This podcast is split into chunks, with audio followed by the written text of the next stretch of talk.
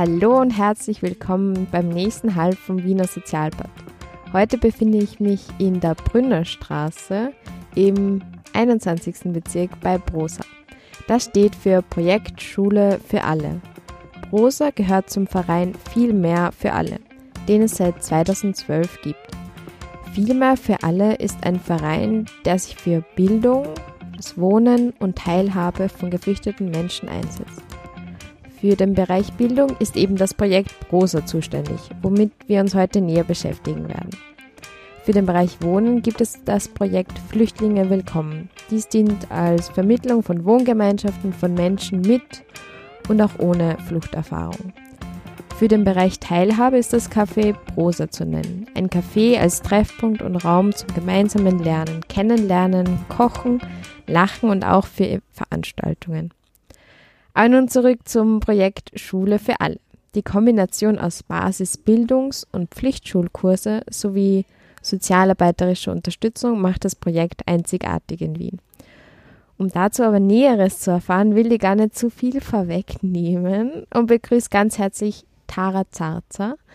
Danke, dass du extra für das Gespräch Zeit genommen hast. Hallo und danke Hallo. fürs Vorbeikommen. Kannst du die kurz für die Zuhörer und Zuhörerinnen vorstellen? Wer bist du? Ich mache soziale Arbeit bei Prosa. Äh, gemeinsam machen wir das in einem Team von zurzeit gerade drei Leuten. Nebenbei mache ich auch Geschichteunterricht. Äh, bin jetzt so circa zweieinhalb Jahre bei Prosa selbst. Ein bisschen mehr als zweieinhalb Jahre beim Verein insgesamt. Ja. Mhm. Seit wann gibt es denn Prosa? Und kannst du uns ein bisschen mitnehmen, so zu den Beginne von Prosa, wie sie das alles gestaltet hat? Prosa gibt es jetzt sechs Jahre lang schon, ähm, hat als ehrenamtliches Projekt angefangen. Mittlerweile hat auch viel kleiner angefangen, also am Anfang waren es zunächst 20 SchülerInnen. Mittlerweile ähm, sind wir 68 SchülerInnen, wo also angefangen hat es mit einem ganz kleinen Standort, mit ähm, ein bis zwei Sozialarbeiterinnen, einem ganz kleinen Team. Eher auch ein bisschen aus so einer gesellschaftspolitischen Notwendigkeit, das zu machen. Also seit 2015 waren dann die Ressourcen auch viel mehr. Es gab auch sehr viele Spenden. Mhm. Ähm, deswegen war es dann auch so um 2015, 2016 herum so, dass Prosa drei Schulstandorte hatte, mhm. zu jeweils 50 bis 60 SchülerInnen. Ja, und jetzt ist wieder so, dass wir ein bisschen geschrumpft sind, die Ressourcen halt doch knapper geworden sind und äh, wir jetzt einen Standort haben zu 60 bzw. 68 SchülerInnen. Mhm. Und der Standort ist nur hier in der, in der Brennerstraße. Genau, der ist mittlerweile nur hier in der Brunnerstraße. Mhm. Vielleicht kannst du uns auch mehr in das Konzept reinholen. Also es sind Pflichtschulkurse, Basisbildungskurse, ihr habt ein Modulsystem, vielleicht kannst du da mehr dazu erzählen. Wie, wie ist das Ganze aufgebaut? Ja, also ähm, zum einen geht es schon sehr stark um Basisbildung, damit eben die Leute auch das notwendige Handwerk haben, um sich dann irgendwie in dem Alltag gut orientieren zu können und das einfordern zu können, was sie brauchen. Deswegen wird da schon ein starker Fokus auf Basisbildung gelegt, mit auch einem emanzipatorischen Bildungsbegriff. Die andere Sache, und das ist halt das formale Ziel von Prosa, ist der Pflichtschulabschluss, also quasi das Zeugnis der mhm. österreichischen Republik weil es ja doch eine Notwendigkeit ist für die Leute, um irgendwie weiterzumachen, wie einen anderen Bildungsweg oder Ausbildungsweg einzuschlagen. Das Ganze gestaltet sich dann so in der Basisbildung, dass es eben, wie du gesagt hast, modular aufgebaut ist. Das heißt, es ist eher so aufgebaut, dass man quasi nicht ähm, am Anfang bei Brusa quasi anfängt, immer in der gleichen Stufe, alle in der gleichen Stufe und das dann durchlaufendes Projekt, bis es dann vorbei ist, sondern modular aufgebaut. Also wir haben insgesamt vier Module, ähm, das dann jeweils zugeschnitten ist auf die Lernniveaus und Lernerfahrungen auf die Leute. Das heißt, wenn sie anfangen bei Prosa, kommen sie nicht automatisch in die erste Schuf Stufe, sondern es wird eben nachgesehen, ähm, was so der Bildungs, die Bildungsbiografie Spannend. der Person mhm. ist und beziehungsweise was eben der Stand der Person zu dem Zeitpunkt ist, wo sie sich anmeldet, so dass das quasi auch ein bisschen eine adäquatere Aufnahme mhm. ist. Genau. Und ja, zum Schluss ist dann eben so quasi das letzte Modul zur Vorbereitung für den Pflichtschulabschluss. Die Prüfung, äh, da gibt es eine Kooperation mit der neuen Mittelschule im vierten Bezirk. Die nehmen die Prüfungen ab. Prüfungen im Rahmen des Pflichtschulabschlusses finden dort statt. Genau. Module, welche Pflichtmodule gibt es da? In welchem Bereich? Ähm, es ist eher so, also da ist gar nicht so viel die Rede vom Pflichtmodul und Nebenmodul, sondern eher es gibt so diese Module, mhm. was die Niveaus sind quasi und da gibt es halt 1 bis 4, wobei 1 bis 3 Basisbildungsmodule sind. Mhm. Und das vierte Modul wäre halt quasi die letzte Stufe vor, dem, vor der Prüfung. Das heißt, also das ist dann eher so eine Pflichtschulabschlussvorbereitung ähm, mhm. Semester oder so ein Modul eben. Von die Bereiche her? Also Deutsch, Mathematik. Das wären dann eben die, die klassischen Prüfungen, die auch geprüft werden, also die klassischen Fächer, die geprüft werden im Rahmen des erwachsenengerechten Pflichtschulabschlusses. Das wäre nämlich Deutsch in Kombination mit Geschichte. Da haben wir jeweils Deutschunterricht und Geschichteunterricht, also zusätzlich dazu, nicht äh, zusammen. Dann gibt es Englisch gemeinsam mit Geografie, das ist dann aber quasi ein Unterricht. Ähm, dann gibt es Natur und Technik, Gesundheit und Soziales, Kreativität und Gestaltung und Mathematik. Genau, das sind so quasi die, die Fächer, die quasi in, im dritten Modul, also im dritten bis vierten Modul haben dann alle Personen, die bei Prosa sind, genau diese Fächer. In den ersten zwei Modulen wird eher, eher der Fokus auf Deutsch, Englisch, Mathe gelegt, dass das auch nicht so viel ist am Anfang. Mhm. Dann hat man, also da hat man zum Beispiel die, die, die Nebenfächer wie Natur und Technik, Gesundheit und Soziales und Kreativität und Gestaltung nicht. Okay. Genau. Mhm. Wie können wir uns so einen Alltag da vorstellen? Also die Module finden alle da statt. Mhm. Wie viele Klassenräume gibt es hier? Ähm, Klassenräume haben wir zurzeit fünf. Das heißt, es findet in vier bis fünf Klassen parallel Unterricht statt. Jetzt gerade. Mhm. Genau. Dann ist halt zusätzlich eben so, dass man, dass das soziale Arbeitsbüro eben den Leuten offen steht, auch während des Unterrichts, ähm, mhm. aber auch nach dem Unterricht oder davor, dass die Leute eben kommen können und ihr, ihre Belange oder sonstiges Anfragen irgendwie hier stellen können. Ja, das ist so quasi der Schulalltag. Mhm. Ja, das, das wäre schon meine nächste Frage gewesen. Also es gibt Bereich Bildung eben hier. Sind ausgelernte Lehrkräfte hier? Ja, ja, also wir haben da ein bisschen so ein gemischtes Team mhm. auch. Wir haben Leute, die zum Beispiel Lehramt studieren und dann auch eben jeweils die Fächer hier unterrichten. Ähm, wir haben fertig studierte Leute, wir haben ähm, ausgebildete Dart-Staff-Trainerinnen hier, wir haben aber auch Leute hier, die Quereinsteigerinnen sind. Das heißt, es wird auch versucht, irgendwie das Team ein bisschen, ähm, ein bisschen offen zu gestalten. Mhm. Also was auch ganz wichtig ist für uns, ist auch ein bisschen so, was so die, die Motivation und der Anspruch ist, den man so an das Unterrichten und an Bildung mhm. legt. Und genauso versuchen wir eher das, das Team zu formen. Mhm. Und dann die soziale Arbeit. Wie können wir uns so einen Tag, so eine Arbeit als Sozialarbeiterin bei Prosa vorstellen? Ja, oft sehr chaotisch. also es ist so, dass wir ähm, mittlerweile quasi die ersten zwei Stunden uns herausnehmen, um ein bisschen so individuell zu arbeiten. Die Arbeiten, die wir machen müssen, E-Mail, Briefe schreiben und so weiter, machen wir in der Zeit. Und dann gibt es so quasi nach eineinhalb Stunden das offene Büro wo die Leute dann wirklich recht ähm, arbiträr reinstoßen und ähm, ihre Sachen eben vorbringen. Und das ist dann ganz oft geht es äh, von Mindestsicherungsanträgen, beziehungsweise um da mal nachzufragen, was da los ist, weil das nicht so lange bearbeitet wird, ähm, über Familienbeihilfe, über Grundversorgungsgeld, Tickets, wo bekommt man Tickets her, mh, mm, sehr viel auch ähm, Asylrechtsbegleitung. Mhm. Also oft mangelt es den Leuten an Rechtsberatung. Da versuchen wir das irgendwie kom zu kompensieren. Und halten uns dadurch auch selbst irgendwie über Workshops und so Fortbildungen irgendwie immer am laufenden Stand. Mhm. Ja, also es ist so einerseits Asyl und andererseits so quasi also soziale Absicherung.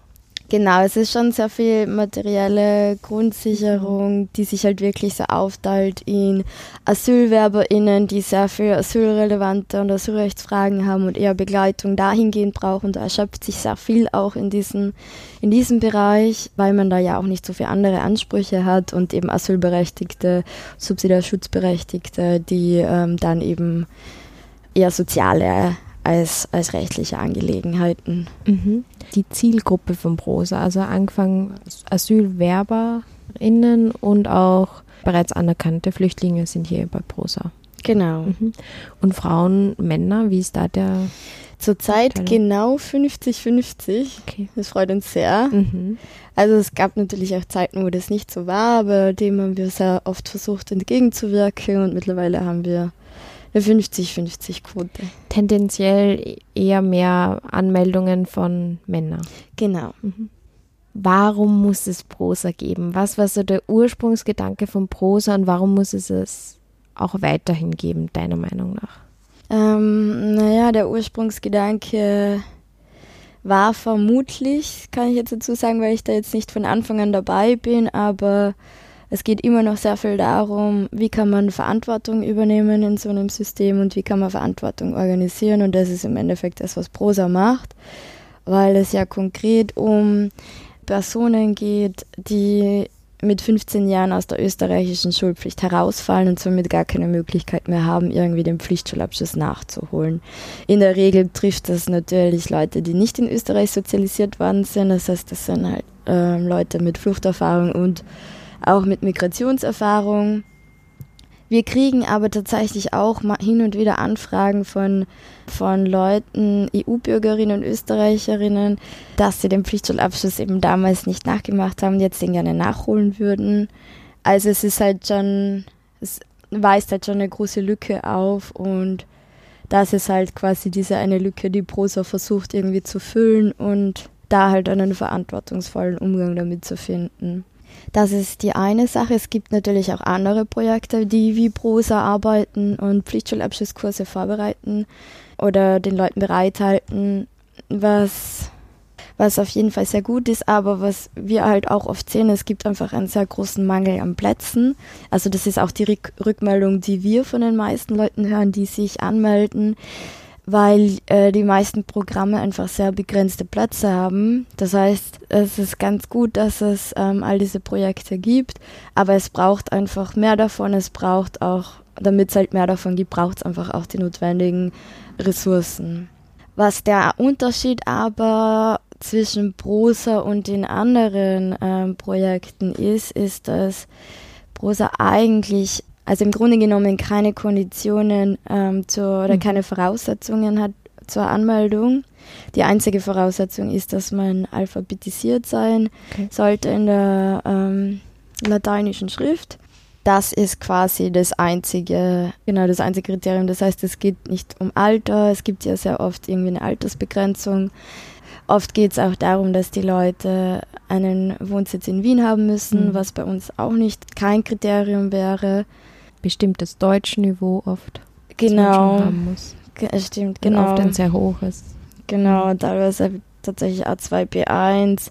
Das gibt es auch nicht bei Prosa, mhm. weil wir eben versuchen, das Angebot so niederschwellig wie möglich zu mhm. gestalten mhm. und weil wir wissen, dass es tatsächlich auch sehr schwierig ist für die Leute, teilweise auch an Kurse einfach zu kommen mhm. oder äh, Leute aus Niederösterreich eben, die kaum Angebote, also vergleichbare Angebote zu Prosa eigentlich nicht haben da versuchen Gibt's, wir das eben aufzufangen. Gibt es da irgendwie schon Entwicklungen, dass man Prosa auch ausdehnt, auch auf andere Bundesländer?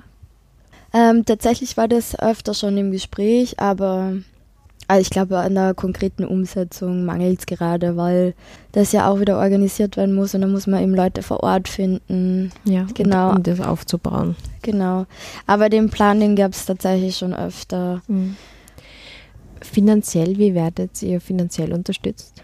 Eigentlich hauptsächlich durch private Spenden. Also das sind einerseits FördergeberInnen, wilde Spenden, also was dann so, so an, an individuellen Spenden reinkommt. Das sind eigentlich unsere hauptsächlichen. Es sind wirklich Privatpersonen, die sagen, Prosa ist so ein geniales Konzept, das will ich unterstützen. Genau, es sind hauptsächlich Privatpersonen, aber auch äh, zum Beispiel Förderungen, ähm, die projektgebunden reinkommen. Das wird ja dann auch eher als, als, ja. private, mhm. äh, als private Spende dann mhm. durchgehen. Ähm, ja, genau, also, also wir kriegen eigentlich sehr wenig so staatliches äh, Geld oder von der Stadt auch Geld. Ich stelle das mal in den Raum dieser Herausforderung im Projekt. Immer wieder also so eine finanzielle Sicherheit irgendwie zu generieren. Ja, das ist tatsächlich eine sehr große Herausforderung. Mhm. Gibt es da so Visionen, wie man das irgendwie nachhaltig gut gestalten kann? Ähm, also wir schreiben eh brav unsere Anträge immer. Dafür bist auch du hauptsächlich zuständig? Nein, nein, nein. Also das machen wir dann im, im Team. Genau, im größeren Team von viel mehr, jetzt nicht nur bei Prosa, mhm. aber auch mit viel mehr für alle. Genau. Mhm. Also das ist ja quasi der Dachverein genau. über die Bereiche, genau. Also das findet dann hauptsächlich so im, im Vereinsteam statt. Das schon. Die andere Sache ist einfach, dass sich die politische Lage sehr verändert und dass es, dass das Interesse daran, in Asylwerber, in Asylberechtigte zu investieren, auch immer weniger wird, beziehungsweise die Gelder gekürzt werden, auch mhm. anderen Stellen und somit für uns auch diese Chancen irgendwie wegfallen. Genau, also es ist ein bisschen schwierig. Also wir sind da auf jeden Fall dran und versuchen es eher auf dem privaten Weg auch zu managen. Genau, auch über Stiftungen, ja. Darauf wollte ich ja hinkommen. Asyl, Integration, geflüchtete Menschen, das ist, finden ja tagtäglich irgendwie in den Medien statt. Mm, manchmal eine differenziertere Berichterstattung, aber manchmal halt sehr einseitig. Aus deiner Sicht jetzt, welche Themen findest du werden unter Anführungszeichen einfach falsch in den Nachrichten wiedergegeben rund um das Thema und die die persönlich äh, sehr ärgern. Und jetzt hast du die Möglichkeit, eben so Mythen oder Klischees, Missverständnisse, die in dem Bereich herumspuken, Migration, Integration, Asyl, irgendwie aufzubrechen. Mhm. Gibt es da was?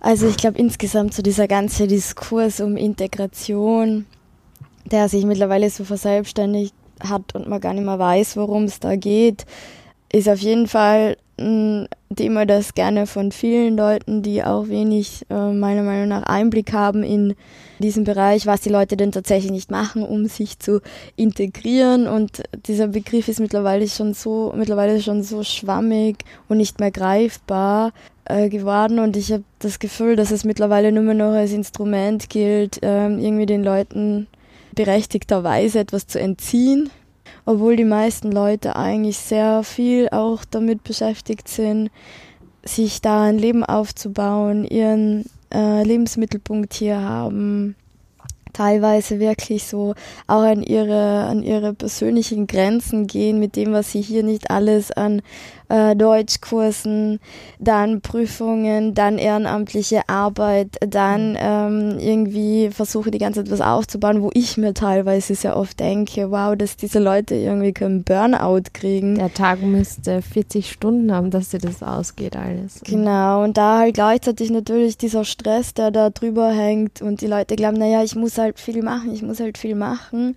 und dadurch sich selbst ähm, meiner Meinung nach auch ein bisschen vernachlässigen oder ihre Psyche ähm, und so, sich selbst sehr wenig mit sich selbst auseinandersetzen.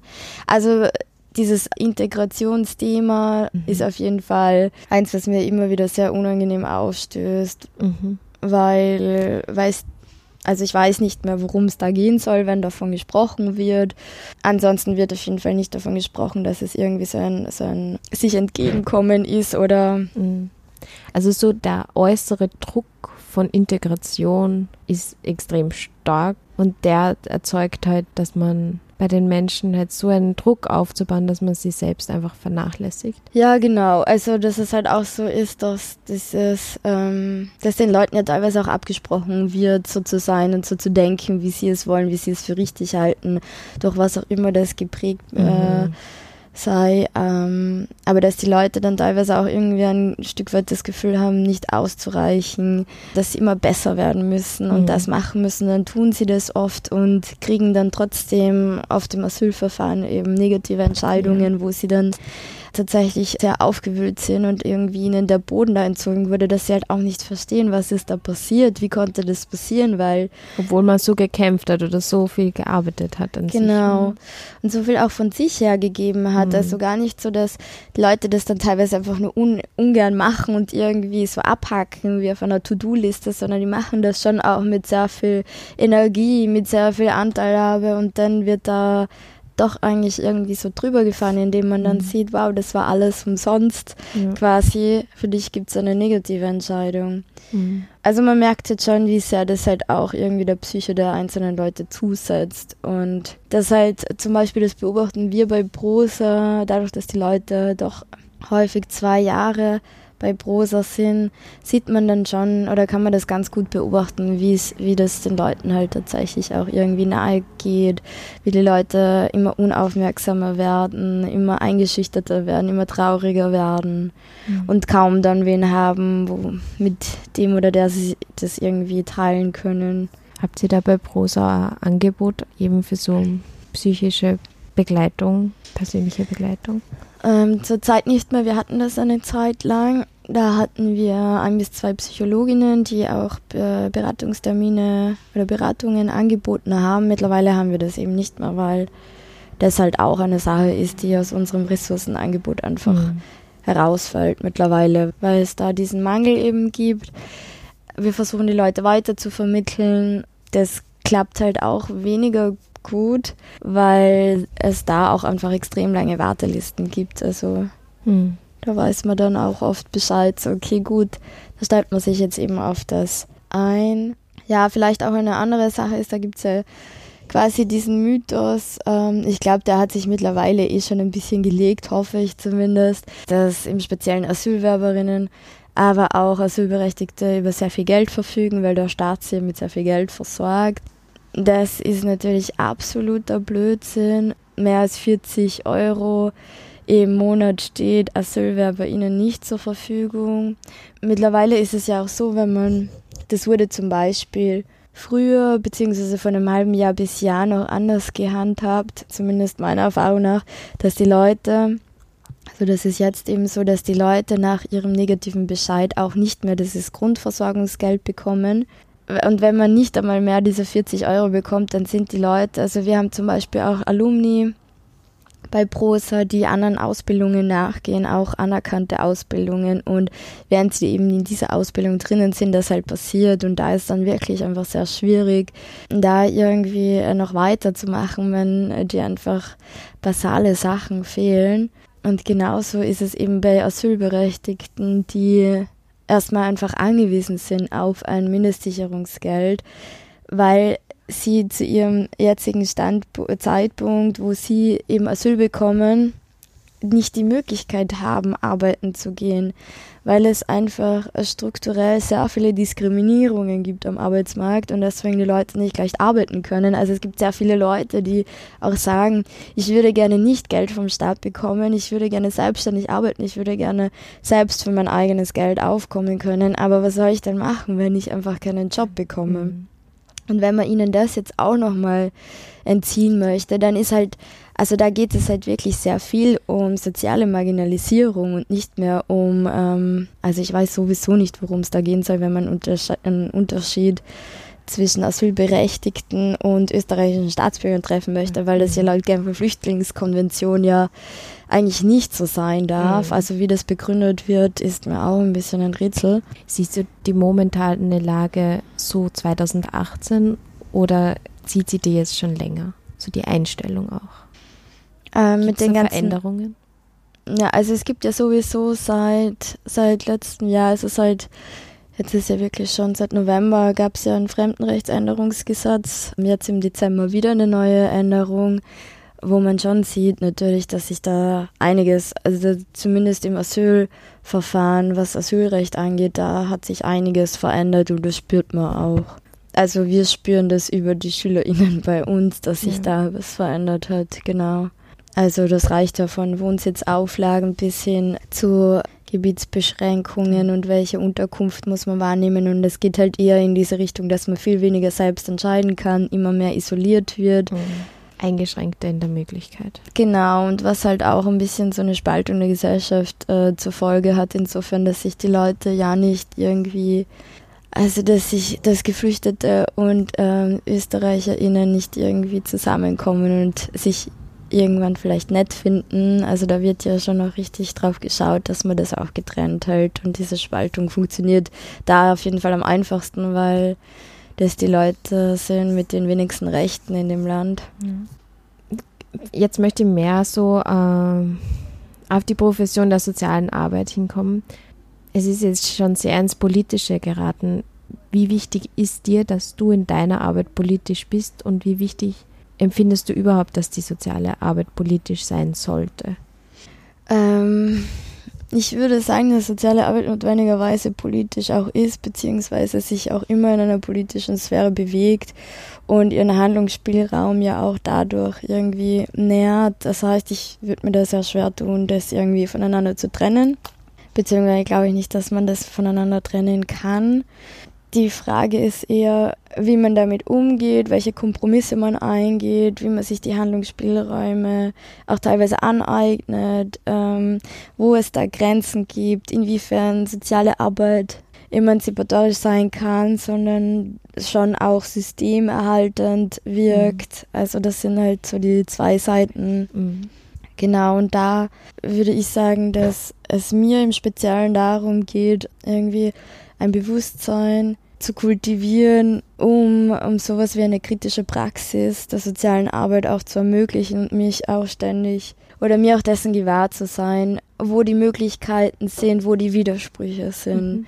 und da eben auch ein bisschen ein bewussterer, eine bewusstere Konfrontation und Auseinandersetzung mit den Sachen. Eine permanente Reflexion von der eigenen Arbeit auch. Genau. Ähm, wie viel Sozialarbeiterin steckt in deiner Persönlichkeit, glaubst du? Puh, schwierige Frage. ähm.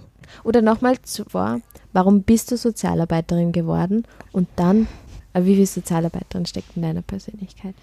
Okay, also zur ersten Frage. Warum? Ähm, weil es mir als ein, wahrscheinlich als ein Weg erschien, da eben diese, diese Verantwortung, die man gerne auch übernehmen möchte, äh, quasi organisieren kann mit einem Pool an, an, an Methoden, an, an Konzepten und das quasi miteinander verbinden kann und vor allem das auch ein bisschen kollektiver organisieren kann als quasi. Es ist ja oft nicht so, dass man dann als Einzelkämpferin das macht, aber man macht es dann oft wenn man da sich da ein bisschen so in so aktionistischen Zusammenhängen sozialisiert hat, dann ist es ja dann doch ein sehr marginaler, prekärer Kampf, der in der Sozi oder das, so hat es einfach damals auf mich gewirkt, weil ich mir dachte, das ist es, das mache ich, weil sich das ein bisschen besser organisieren lässt ja. und ja, und andererseits dachte ich, wenn Lohnarbeit, dann in dieser Form. Cool. Jetzt kommen wir schon langsam zum Schluss. In fünf Jahren, ich komme wieder gewappnet mit der Box, mit dem Aufnahmegerät. Wo bist du als Tara und wo ist Prosa? In fünf Jahren, das ist dann 2023. Mhm. Was glaubst du? Im Idealfall ist Prosa immer noch hier, beziehungsweise, also ich würde sagen, es gibt irgendwie zwei ideale Ausgänge. In fünf Jahren ist es so, dass ähm, Prosa-Alumni hier unterrichten, weil das mhm. im Endeffekt dann die besten Unterrichtenden wären und wissen würden, worauf es auch ankommen würde. Es würde dann natürlich in irgendeiner Form auch Trainerinnen ergeben, ähm, Leute in der sozialen Arbeit, wo es aber auch viel mehr darum gehen würde, so Privilegien zu teilen und wie kann man das am besten machen. Gleichzeitig würde das alles sehr gut funktionieren, äh, sehr, sehr gut auch selbst organisiert funktionieren. Ein anderer guter Ausgang wäre, dass Prosa eben keine getrennte Schule wäre, sondern dass mhm. es ähm, Prosa an einer regulären Schule in Wien zu den gleichen Zeiten stattfindet und vielleicht gibt es auch irgendwie gemeinsame Kurse, Begegnungsräume, mhm. sonstiges. Mhm. Ähm, das ist natürlich schon noch ein bisschen der Nachteil oder auch eine Herausforderung bei Prosa, dass es halt eben eine separate Schule ist und es ist hier schon angedockt in das Abendgymnasium, glaube ich. Ja, aber es sind nur die Räumlichkeiten. Also es sind nur die Räumlichkeiten, mhm. genau. Also es findet tatsächlich sehr wenig ähm, Austausch mhm. statt. Also wir sind ja auch hier im Externistinnen-Trakt, das heißt, wir sind da jetzt auch nicht so im mhm. Mittelpunkt des Geschehens. Das kann man dann sehr schon trennen wieder. Begegnungsräume. Genau, also wo man tatsächlich auch sagen kann, ja, sowas wie, ich weiß nicht, ähm, Sportunterricht zum Beispiel, also sowas, was eher nonverbal funktioniert, wo man sagt, okay, dieses Deutsch als Erstsprache, Deutsch als Zweitsprache steht jetzt nicht so im Mittelpunkt und da gibt es natürlich einige Fächer, da gibt es ja auch Kreativität und Gestaltung zum Beispiel, mhm. also wo man, wo es jetzt nicht notwendigerweise primär um Sprache geht, oder um die deutsche Sprache mhm. als Erstsprache und mhm. genau, das wäre dann auf jeden Fall viel schöner, wenn es da eben viel mehr Austausch gäbe, viel mehr Gemeinsamkeiten, Zusammenkommen, ja. ähm, solche Sachen. Und du in fünf Jahren? Ich Im selben Büro, im selben Stuhl? Nur auf der anderen Seite. ja, ich in fünf Jahren. Hoffentlich hier, sei denn und dann würde ich damit gut zurechtkommen, dass ich abgedrängt werden würde von einer Prosa-Alumni. Das, das wäre okay für mich dann muss er eine andere Lohnarbeit suchen. Genau. okay, ähm, zum Abschluss, wie kann ich mit Prosa Kontakt aufnehmen? Und jetzt vielleicht von beiden Seiten, ich möchte die Angebote von Prosa nutzen, aber andererseits auch, ich möchte Prosa unterstützen, ob finanziell oder auch mit meinen Händen. Also zum einen gibt es die Infotage vom Verein, da haben wir circa zwei im Monat die im mhm. Café Prosa stattfinden. Es wird aber alles konkreter auf Facebook immer gepostet. Mhm. Wenn man mit der Fehl mehr für alle Seite befreundet ist, mhm. kriegt man da auch die Updates. An diesen Infotagen geht es auch konkret darum, was kann man tun bei Prosa, aber auch bei den anderen Vereinsbereichen, also Flüchtlinge willkommen, Work-in, das wäre so Arbeitssuche, Arbeitssuchbegleitung mhm. und das Buddy-System, das unter dem Namen Home läuft, also quasi Lernbuddies und Vertrauensbuddies für Prosa-SchülerInnen. Da bekommt man dann auch ein bisschen konkretere Infos und wieder die Modi wären und wie oft und welche Verbindlichkeiten. Da kann man auf jeden Fall auch sehr unverbindlich einfach mal dazukommen und sich das alles anhören. Ansonsten haben wir bei Prosa unsere Homepage, die lautet prosa-schule.org. Mhm. Das ähm, werdet ihr dann alles verlinken dann. Okay. Mhm. Da schreiben wir auf jeden Fall auch aktuelle Infos rein und da gibt es auch ganz viele unterschiedliche Links in Farbe, wo man spenden kann. Super. Ähm, bing, bing, bing. Ja. Genau. Und also wo es einerseits um finanzielle Ressourcen oder zeitliche Ressourcen geht und da gibt es auf jeden Fall auch einen Hinweis zu diesen Infoveranstaltungen für okay. zeitliche Ressourcen mhm. und äh, für finanzielle Ressourcen. Mhm. Genau. Und es gibt halt auch, also man kann das natürlich auch privat machen, man kann natürlich privat sehr gerne spenden, man kann aber auch über über respekt.net, also diese Crowdfunding-Plattform, oder auch über Licht ins Dunkel. Da werden die Spenden eben steuerlich absetzbar. Also wie man möchte, das sind die unterschiedlichen Modi, haben wir dann auch mhm. irgendwie so angeführt. Super. Und immer, immer sehr willkommen. Also wie wir jetzt gehört haben, echt notwendig. Ja, auf jeden Fall. Also wir freuen uns wirklich über jede Unterstützung und das findet tatsächlich auch sehr viel. Also kann halt schon sagen, dass sich Prosa in der Form auf jeden Fall ähm, erhält, weil sehr viele Leute einfach unbezahlte Arbeit auch reinstecken. Ja, viele Ehrenamtliche. Und wenn ihr die Angebote von Prosa nützen möchte?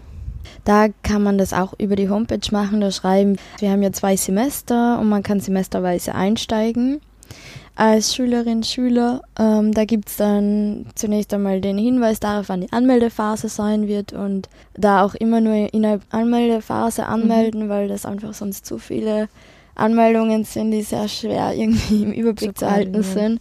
Dazu gibt es dann irgendwie äh, gibt's einen Link, aber auch in dieser, wie sagt man da, in dieser Fensterleiste, mhm. in dieser ja. Übersichtsleiste gibt es auch so diesen Button ähm, Anmeldungen für SchülerInnen. Super. Also das werde ich dann alles einfach verlinken. Ich sage vielen lieben Dank, Tara, ja, äh, für das spannende dir. Gespräch und alles Gute für weiterhin. Und ich hoffe wirklich, dass wir 2023 weiterhin über Prosa vielleicht ein bisschen positiver reden können oder weiterhin positiv reden. Cool, danke. Ja, danke dir.